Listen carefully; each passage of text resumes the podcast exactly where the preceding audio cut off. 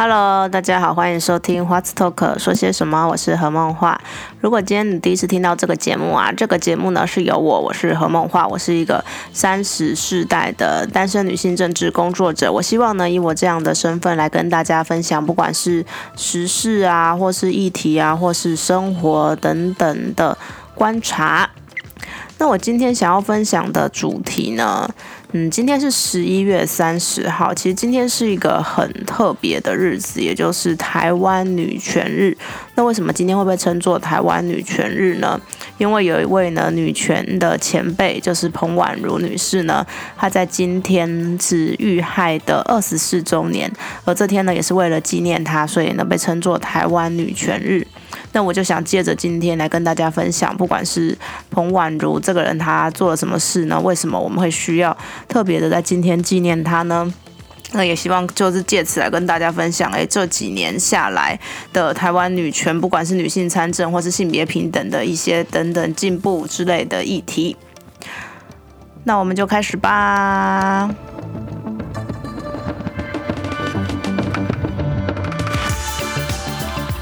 不知道大家有没有默默的发现，对我本周更新的时间有点晚，本来应该是在上礼拜的时候，可能三四五的时候就要更新新的一集。不过呢，因为我上周真的是有点太忙了，忙到。好像也没有特别的灵感，想说要讲什么样的议题，所以就拖拖拖，就是所谓的拖延症爆发。不知道大家有没有这样子的感觉？就有时候你会知道有一件事情，嗯，好像应该要做，可是你心里就会产生那种拖延症，就跟以前，我觉得以前在上课的时候最有感觉，就每次只要那种断考的时间到啊，你就会在可能几周，或是像我是我是蛮认真的人啦，所以我在断考的前大概嗯一个月到两个礼拜吧，我就会排那种所谓的那种读书计。划就是嗯，什么东西要读到哪里啊，然后要复习到哪边。可是其实每次的 每次的经验就是，你完全不会照那个计划来实行，你永远都是到了最后一刻才会在那边抱佛脚，然后觉得说，为什么你在那可能前一个礼拜或者是更早之前，为什么没有好好的照那个计划来实行呢？那每次呢都会面临一个读不完的场面。这几乎就是好像，等你每次就是这次段考结束以后，你就告诉自己说：“哎，下次不要再这个样子，下次一定要就好好的、认真的来准备。”可是，我觉得这种事情真的没有所谓完全认真准备完的一天。我不知道那种很有纪律的人是不是真的做得到。可是像我自己的话。每次都是在这种跟时间的挣扎跟赛跑，所以嗯，有时候就会这种拖延症爆发的时候，就会面临一个就是嗯人生的选择跟自我的怀疑。所以呢，本集呢就稍微又晚了一点更新。那其实真的这礼拜嗯，默默的就是嗯，有时候你在忙的时候呢，也都会忘记你到底在忙什么。可是你就是觉得那种被时间追着赶的感觉，然后每天都有很多的事情你必须要去做。那我觉得我上周好像就是在这种状况下就度过的。那其实呢，我们也即将要进入了，就是十二月的时间。十二月的话呢，有一个就是也先来就是工商宣导一下，有件很重要的事情，大家都必须要知道，就是秋冬防疫专案即将要开跑，就是在十二月一号的时候要开跑。那这个最大的差别是什么呢？我觉得大家最近如果有在看新闻的话，就会发现，不管是日本啊，或是美国，那各个的国家，就是第三波的疫情的高峰好像要开始出现了，就每天呢那种。嗯，在其他国家里面，那种那个染疫的人数啊，都不断的上升。然后有些国家，像日本，他们之前有在推嘛，也是在推，就是国内的旅游观光。然后现在呢，也都开始就是禁止了。然后还有象征性的封城，好像又开始进行，就是因为在秋冬开始之后呢。跟大家之前预估的一样，就疫情又会进进行到另外一波的高峰，所以呢，就是大家就开始呢，嗯，非常紧张的在防疫。那当然，台湾呢，虽然我们的疫情呢，在我们的防疫做得好的状况之下，相较之下，好像比较没有那么需要担心。不过上礼拜不知道大家有没有印象，有一天其实那种境外境外的那个感染者好像又创了新高，大家就可以知道说，在秋冬的状况下，这个是有多么的，嗯，这个情形我们也需要多么的去注意。那那在这波的所谓的秋冬防疫专案呢，有三个方向需要大家就是能够配合。然后第一个，我觉得是跟大家最有感觉的，就是平常在生活的时候会非常需要注意的，就是有八八项的场所呢，你需要强制的戴口罩。然后是要是哪八项呢？第一个就是医疗照护的场所，这个我觉得不管。像是医院啊，或是诊所这种，其实大家平常去医院的时候就会比较小心啦，应该通常都会戴。可是除了这个之外呢，像是那种就是长照机构，或是托婴中心，然后或是一些身心障碍的福利机构这种的场所呢，也都必须要戴口罩。那这个也都归在医疗照护里面，可能是比较需要注意的。然后另外一个当然就是公共运输啊，公共运输其实。可能大家也都还蛮习惯的，因为在台北坐捷运或公车什么的，通常都需要戴着口罩。那当然除此之外呢，像是计程车啊，然后像是台铁、高铁啊，然后也都需要就是戴口罩。另外一种呢，就是生活消费，就是你去买东西啊，例如说去 shopping mall 啊，或是逛百货公司商店的时候，就是也必须要戴口罩。我觉得这个可能会比较容易忘记，因为很多时候你可能下了就是交通工具，你就把口罩拿下来了，然后要去逛百货公司或什么，或是你刚好走到美食街想要吃个东西的时候，你就会觉得，哎，一小段路好像不需要戴口罩吧？可是这在十二月秋冬防疫专案开始之后呢，这个部分呢，也需要大家来就是强制的嗯配合一。下就在这些场合，还是尽量的把口罩戴上。但吃东西的时候是可以暂时拿下来啊，但是没有吃东西的时候就还是要戴上。然后另外就是一些教育学习的场所，像是去补习班啦，然后去开书中心、图书馆啊，然后等等这些，就是嗯去参观什么各各大展览的时候，像是嗯电影院啊，然后看比赛啊这些的，也都需要戴着口罩。那除此之外，还有一个是。KTV 呀，然后去嗯跳舞啊，或是什么三温暖，或是指压按摩的场所，我觉得这个就比较困难一点，或是运动健身的时候，对，因为你在运动的时候，其实戴着口罩，你有时候会觉得嗯很难很难呼吸。但我看新闻的说明，其实是说你在活动的前后戴上口罩就好了，你在活动的时候。可以不用戴，但还是尽量希望可以保持社交距离啊。可是我那时候看我朋友在疫情很严重，那时候三月吧，三四哎三四月嘛还是四五月忘记了。那时候朋友在日本，然后呢，他后来好像稍微日本疫情有稍微好一点点的时候，他有去健身房。不过他去健身房说他真的全程都戴着口罩在健身。那当然，因为在日本状况非常的就是让大家感到害怕，所以他那时候就是这样子的来。那也就是戴着口罩去健身。再怎么说，我们都不希望自己成为那个所谓的防疫的破口。所以，尽管多么的不方便或是不舒服的话，大家能够配合的，还是尽量配合的。那当然还有去拜拜啊，像是教堂，然后或者寺庙。我们可以知道，在国外很多案子其实都是那种案例，那种超级传染者，有些都是从那种宗教的场合出来的。所以在这种场合，我们真的不能够掉掉以轻心。然后还有去洽公的时候，当然保护自己跟保护就是承办的人员，也都希望大家能够都戴着口罩。那另外两个新措施跟大家生活就稍微比较没有那么相关，一个是加强医疗院所的通报跟裁剪嘛，然后另外一个就是入境跟转机，在登机前要附上那个。核酸检验报告，我觉得这可能对于有一些朋友们，到时候要过年了，要回来过年的时候，可能要需要特别注意。可是，嗯，可能也不知道到时候快过年前，因为过年还有一段时间，会不会再有什么改变？不过，这个我想可能在过年的前后是，嗯，大家会最需要注意的。因为虽然就是在疫情期间，可是如果真的过年的话，大家还是会希望自己的亲朋好友能够回来。那这方面要怎么样在？嗯，可以过到年，然后又不被疫情的影响下，嗯，大家顺利的团圆呢。我觉得这是需要发挥一点就智慧来思考的问题。所以呢，大家在这个秋冬，然后目前国际的疫情都还未歇的状况下，都尽量能够配合就配合，因为。大家也知道，说这个疫情是对很多的经济国外国的经济体来说都差别非常的大。那台湾呢，就是受惠于我们的防疫做得非常的好，那让我们的不管是之前的金马奖，我们的国片大爆发嘛，国片这次的那个票房表现也都非常的好，也是因为很多好莱坞的片子也都会延期上档的关系，然后让国片有更多的机会。被大家看见，那当然这就是也是因为我们防疫做得好，所以我们才有这个空间来拍电影，然后让大家可以看到更多的国片。可我其实我金马奖我我也没有看的，因为那时候 那时候在参加一个活动都太忙了，所以也都是看推播才知道就是有什么的电影得奖。而且其实这这几部的这些电影我我一部都还没有去看，像《孤味》人家都说嗯多好看多感人啊，他最近票房也破亿了，那我一直想要去看。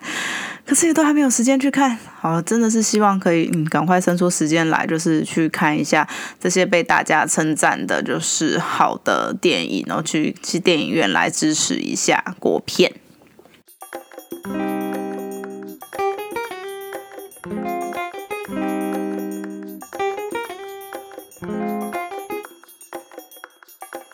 那接下来我要来进入今天的主题了。今天呢，我录音的时间现在是十一月三十号。那我想要跟大家今天分享的主题呢，其实呢是一个嗯。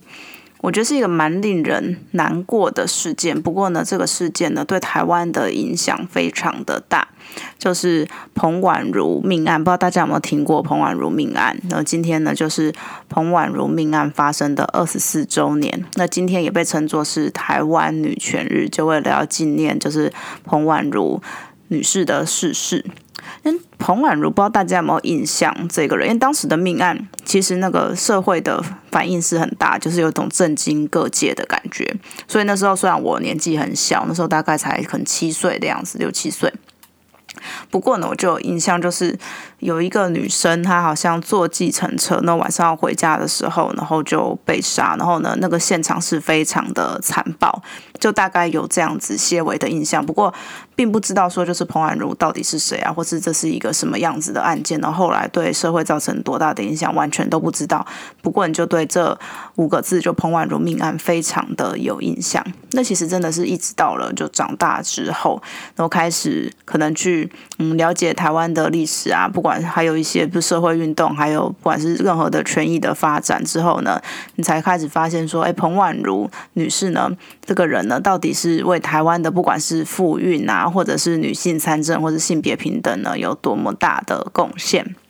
那彭婉如是谁呢？彭婉如她其实本来呢只是一位就是国文老师，不过呢她带随她的先生去那个美国攻读学位的时候呢，她在美国的期间呢，因为从事就是华文当地的华文报纸相关的工作啊，所以她就接触到了一些美国妇运相关的书籍，然后开始受到了启发。回台湾之后，她就投入了妇女运动的工作，然后从那时候就担任了就是以基金会妇女新知的秘书长。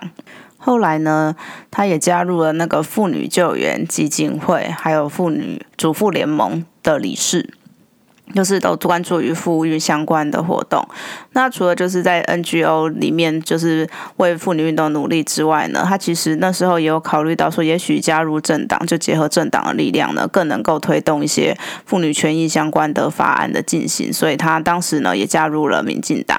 然后在一九九五年到那个九六年七月的时候，是担任就是民进党妇女发展委员会的执行长。那后来在一九九六年的时候呢，民进党的那个副长会，他就变成了妇女部，就今天的民进党妇女部。那他也担任了第一位的主任。其实民进党那时候刚创立的时候啊，他们那时候最主要的支持者就是大概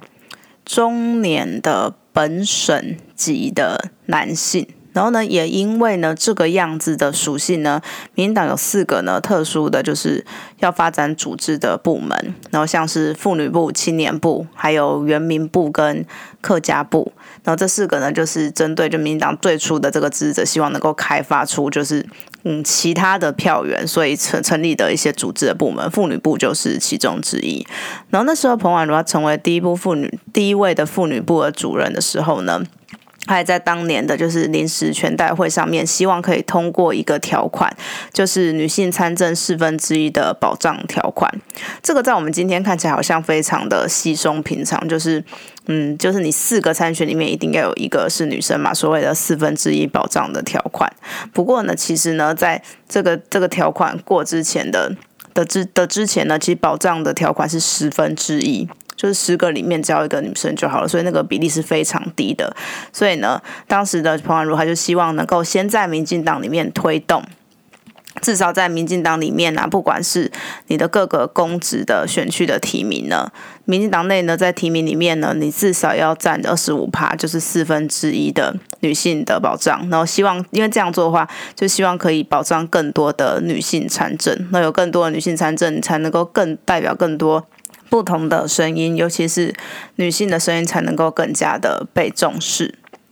所以当时其实，在彭婉如命案的发生的前一天，他在命案的发生点其实是在高雄。那为什么会在高雄呢？就是因为在命案发生的前一天呢，就彭婉如他就去高雄，就准备在隔天，就是一九九六年十二月一号，民党在高雄要召开就是临时的全国党员代表大会，希望能够通过这个案子。所以在前一天呢，彭婉如就是下去，然后跟就是在在最后这个把握这个最后的时间来去游说法案的通过，就希望全代们能够。通过这个法案，因为像那种那个，不知道大家对于这种全代会有没有一个什么样子的概念？它其实就很像是那种公司的股东大会的感觉。对，就是它其实就是在在政党里面的，全代会是一个最高的权力机关，就跟就像股东大会，它其实是公司里面最高的权力机关一样。然后呢，他们这些在这种大会的时候呢，大家都对于这个重大的决策。就是进行讨论跟决定，然后非常多的案子，你必须就是要通过全代会，你才能够正式的通过。所以像什么修改党章啊、党纲，或是通过什么样子的决议文，那其实通常都是要在全代会的场合来来进行的。所以因此呢，这个妇四分之一的妇女保障条款呢，你也必须要通过全代会，你才能够正式成为就是一个就是民进党里面的提案，才能够正式成立。所以当天呢，就是黄婉如，他就在前一天晚上到了那里，希望可以就是把握时间来继续游说这个法案的通过。不过呢，他就在十一月三十号那个在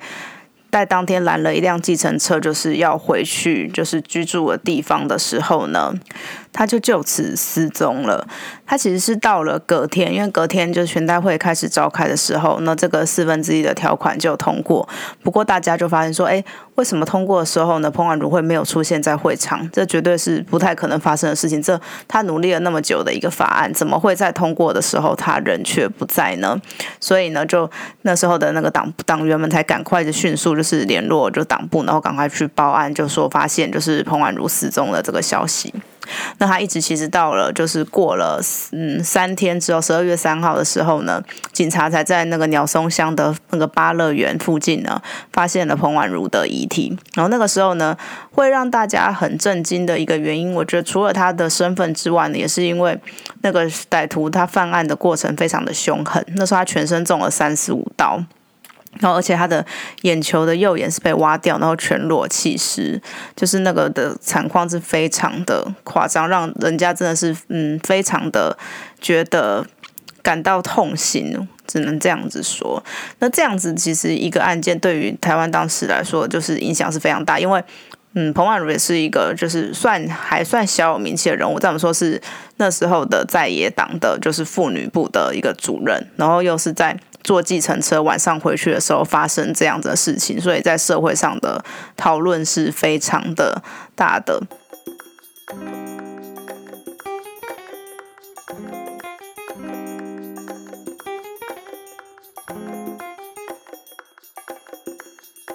那在事件发生之后啊，其实妇女就是的人身安全就成为了大家非常关注的一个焦点。那没有过多久，就全国的妇女连线，他们就在他们就召开了一个就是女权或照夜路大游行的记者会，然后希望能够争取就是女人必须要权利，而不是要暴力。然后那时候呢，有非常多的。嗯，人来联署，然后呢，就将这一天呢定定定为台湾的女权日，然后就是希望能够纪念就彭婉如为台湾女权做的努力。那这个这个是这个案件的影响呢，也让那时候在立法院呢很快的通过了，就是性侵害防治性侵害犯罪防治法。还有就是道道路交通管理处罚条例。那其实，在这之前，其实性侵害那个犯罪防治法呢，已经在立法院躺了非常久了呢。因为就是这个案子的推波助澜，让他马上的三读通过。那后来，其实教育部他们就是也成立了就是两性平等教育委员会。那后来就改成了就是性平，就我们现在的性性别平等教育委员会。然后规定说，学校里面必须要多少的性平的时数。然后呢，也就是让后面我们现在有的性别平等教育法呢，有就是它的法源就是来自于那个时候，就是这个性别平等教育委员会的创立。那时候台北，然后其他像是呢，就是台北市政府呢，也他们的警察局跟社会局呢，也成立了妇女保护中心，然后设置了二十四小时的妇女保护专线，那就是希望呢，能够有更多的保障，就是。女生的嗯人身的安全，女性的人身的安全。因为其实我觉得，不管是嗯。我觉得所有的女生应该在从小到大都会有这个样子的经验，就是就是家人或是朋友们就会告诉你说，我觉得尤其尤其是案件发生后的没有多久，会说你坐计程车要小心，然后就是你坐计程车的时候呢，要什么打电话给朋友啦，或是你假装在打电话，就是。就是要让那个司机会觉得你是一个非常嗯，就是下手的话会非常麻烦的人。例如说，你打电话跟朋友报车号，或者是你要一直打电话，然后或是用各个方法来就是保障自己搭计程车的安全。那虽然说当时很多这样子的分享都是希望大家可以。在可能搭计程车更安全，不过你想起来会有点的荒谬，就是说为什么女生搭计程车你要去承受一个这么大的风险？那其实是一件非常奇怪的事情。那就是整体的国家政府对于女生的安全的保障，好像把它推归于就是个人，你必须要去做好什么样子的保护，而不只是这是一个大家的责任，应该是要让整个社会对于女性来说是更加的安全跟放心。那当然，在这个彭海如事件，也会跟今年就是在台南发生那个长隆大学的女学生的事件，大家会把它拿来比说，嗯，因为事件的发生的时候，很多人就是也会把那个风向，大家说什么，怎么会自己走那么暗的路啦？怎么会没有结伴同行？那其实要反过来讲说，到底为什么就是女生晚上晚上走很暗的路回家会是一件危险的事情呢？这才是应该需要去讨论的问题。就为什么我们连一个晚上回家的时候的安全都这样的权利都没有办法达到呢？因为人身的安全应该是大家最基本的权利啊。而为什么就是我们必须要去？负担这样子更大的风险，那其实是整体的，不管是整体的社会治安或等等的嗯安全网的部分呢，你必须呢要去做更好的强化跟防护。所以那时候的彭婉如的命案呢，就给了社会上大家一个这么大的一个启示，然后是促使了非常多相关的法案通过，也让大家。更去注意到，就是整个社会、跟政府、跟国家，你必须要对女生的人生、女性的人身安全去做更多的保护跟一些措施。而彭婉彭婉如命案已经过了二十四年了，其实他已经过了所谓的追诉期嘛。其实这种刑案的追诉期是二十年。那其实，在那时候二十年前后的时候，大家也都有在讨论说，都已经过了这么久，这是命案的发展呢，还是都没有破？那到底就是这个二十年的追诉期，到底要不要嗯修正嘞？就是真的为什么为什么要有这个所谓的追诉期限呢？像那么重大的案件。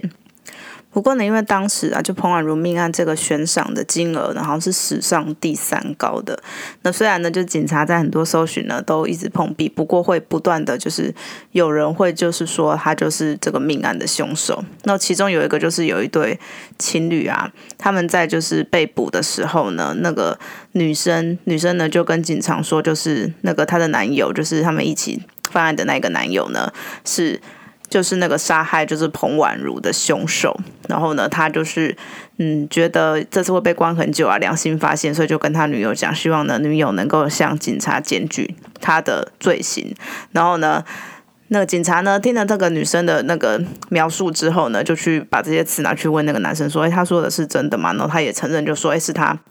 杀害彭婉如，然后也把就是很多的细节啊都讲得很清楚。不过呢，最后呢，就警察发现说，这个应该并不是就是真的破案的曙光。为什么呢？因为那个女生就是在讲完之后呢，他就问警察说：“诶，那他可以拿到就是这个就是悬赏奖金吗？”他就又马上去问这个问题。然后呢，那一个男生他其实所有讲的细节，后来发现说都是报纸上面写过的事情。然后呢，报纸上没有写的，他就回答不出来。而且后来在比对就是指纹掌纹的时候呢。根本就不符合，不符合。然后甚至到了最后呢，他们就发现说，在案发当时，就是那个那个男生，他根本就还在监狱里面服刑，所以他根本不可能犯案。所以呢，这个就是一个这对这对情侣，他们为了想要骗取奖金，所以所以才一起编造的一个闹剧。然后，所以呢，就让案情呢，就是又回到了焦灼的状态。然后除了这个之外呢，也有一台计程车，那个司机呢，他在自杀的时候，他在那个。那个遗书上面就留了说他不应该杀害彭婉如，那个时候也造成了大家的轰动。说：“哎，难道就是这个人吗？他在遗书上面写了这样子的事情，那是不是真的就是找到了凶手了呢？”不过呢，也是在调查的过程中就发现好像也不是他，因为他那个时候并没有在高雄活动。然后呢，就是后来比对就是手指掌指纹跟掌纹的时候呢，也发现就是跟凶手遗留的不太符合。所以也排除了就是他是这个命案凶手的可能。不过大家也是非常的不解，说到底为什么他要就是留下遗书说，哎，可能为什么就是他是杀害彭婉如的凶手这样子，这是大家不解的。所以我觉得这些这种种的大家冒出来说他是命案凶手，一方面也真的是反映了这个案子对大家来说是印象多么的深刻，所以才会造成我觉得一部分造成这么多的嗯。假冒的凶手的原因，也是因为他当时真的是太被社会所关注了，才因此很多都会提到这一个案件。不过，就是随着这事件已经过了二十四周年，虽然专案小组说他们不会放弃任何破案的希望，不过呢，因为时间越久，可能破案的机会就越加的渺茫，而且也过了追诉期，所以，嗯，到底凶手是谁呢？我们真的有一天可以知道这个答案吗？不过呢，我觉得彭婉如事件还是给了社会非常大的一个启示跟改变。就像刚刚提到的那些在立法院躺了很久的法案，不管是道路交通管制条管。道路交通管理处罚条例修正草案，还有就是性侵防治性性侵害犯罪防治法的通过，那其实都是对于就是妇女的权益保障来说非常大的一个进展。因为这个道路的交通管理处罚条例修正，它就是要限制计程车司机的资格。如果你有重大刑案的前科，或是你在职业期间有犯过罪的人，你以后就永远不能去开计程车，然后你也要定期的去换照。就是更加的去规范计程车。那我觉得到了像今天呢，我觉得今天我们对计程车的印象已经差非常多了。因为在那个时候案件发生的期前后的期间，真的大家会觉得搭计程车是件非常危险的事情。那我记得我小时候都会有些印象，如果是跟妈妈或是跟一些可能就长辈的女性搭计程车的时候，他们就是会打电话，就是会说就是自己的车号，就会这种形象。但是其实到我们现在。嗯，已经比较少会有这种状况发生了。如果就是你晚上坐车的时候。